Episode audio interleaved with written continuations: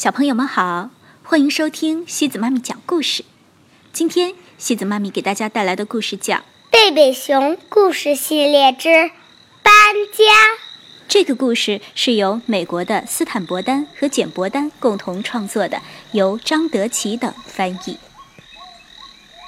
贝贝熊一家住在熊王国的一座大树屋里，门前有一条金色的土路，通往熊王国深处。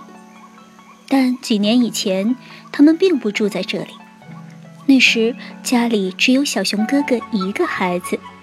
在熊王国边上有一座大熊山，他们住在半山腰的一个山洞里。那是一个舒适的山洞，冬暖夏凉，但也不是尽善尽美。里面有些阴暗潮湿，还滴滴答答地往下滴水。可那毕竟是个家，贝贝熊一家在那里度过了一段幸福的时光。他们快乐而又忙碌地生活着。熊妈妈忙着操持家务，还照料着一小块菜地。熊爸爸锯木头做家具，一天到晚忙个不停。小熊哥哥忙着爬山、捡石头，和小朋友们玩耍。但是住在山坡上并不很理想，地里石头很多，土质也不好，种菜很不容易。周围的树木越来越少，熊爸爸伐木走得也越来越远了。然而这里阳光明媚，空气清新，视野开阔，景色迷人。是的，住在这座山洞里。贝贝熊一家的确感到很幸福，也很满足。但是，有一天，熊爸爸说：“亲爱的，咱们该搬家了。”小熊哥哥叫了起来：“什么？搬家？”熊爸爸说：“对，搬家。山坡上的树越来越少，伐木也越来越远了。”熊妈妈也说：“是啊。”这块菜地土质不好，石头又多，很难养活咱们全家呀。再说，咱们家还要添人口呢。小熊哥哥又问：“搬到哪儿去呢？”“搬到山谷去。”说着，熊爸爸开始把台灯和其他的东西往箱子里装。山谷，小熊哥哥心想，下面的山谷。看上去很漂亮，但他不知道自己会不会喜欢住在那儿。那儿实在是太远了。小熊哥哥问：“我的玩具怎么办？”“当然带上了，来，把它们装在这儿。”说着，熊爸爸递给他一个箱子。“那我的书呢？”“也带上。”熊爸爸又递给他另一个箱子。小熊哥哥问：“那我的朋友们呢？总不能把他们也装进箱子带走吧？”那倒是。熊妈妈把小熊哥哥抱起来，放在腿上。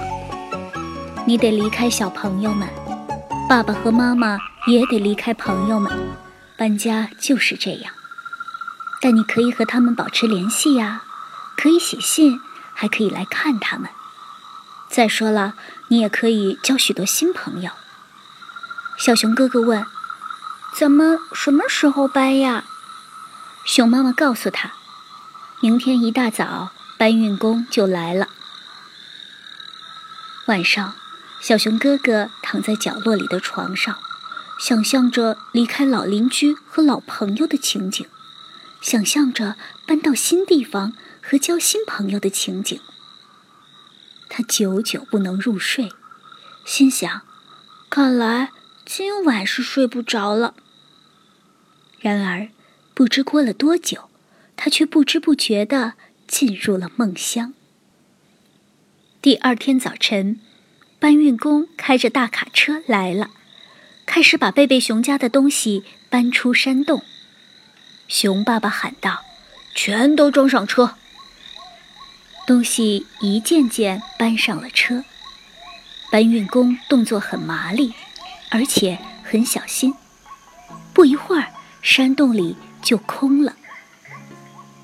贝贝熊一家不舍得忘了他们曾经的家最后一眼，向朋友和邻居道了别，上了车，向山下驶去。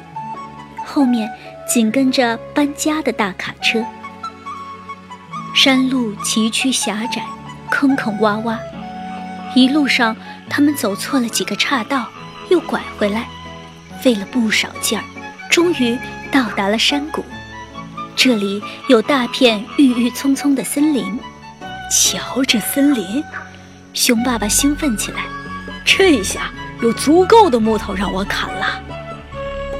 路过长满庄稼的田地时，熊妈妈也激动起来，瞧这黑油油的土地呀，我就会有一块漂亮的菜园了。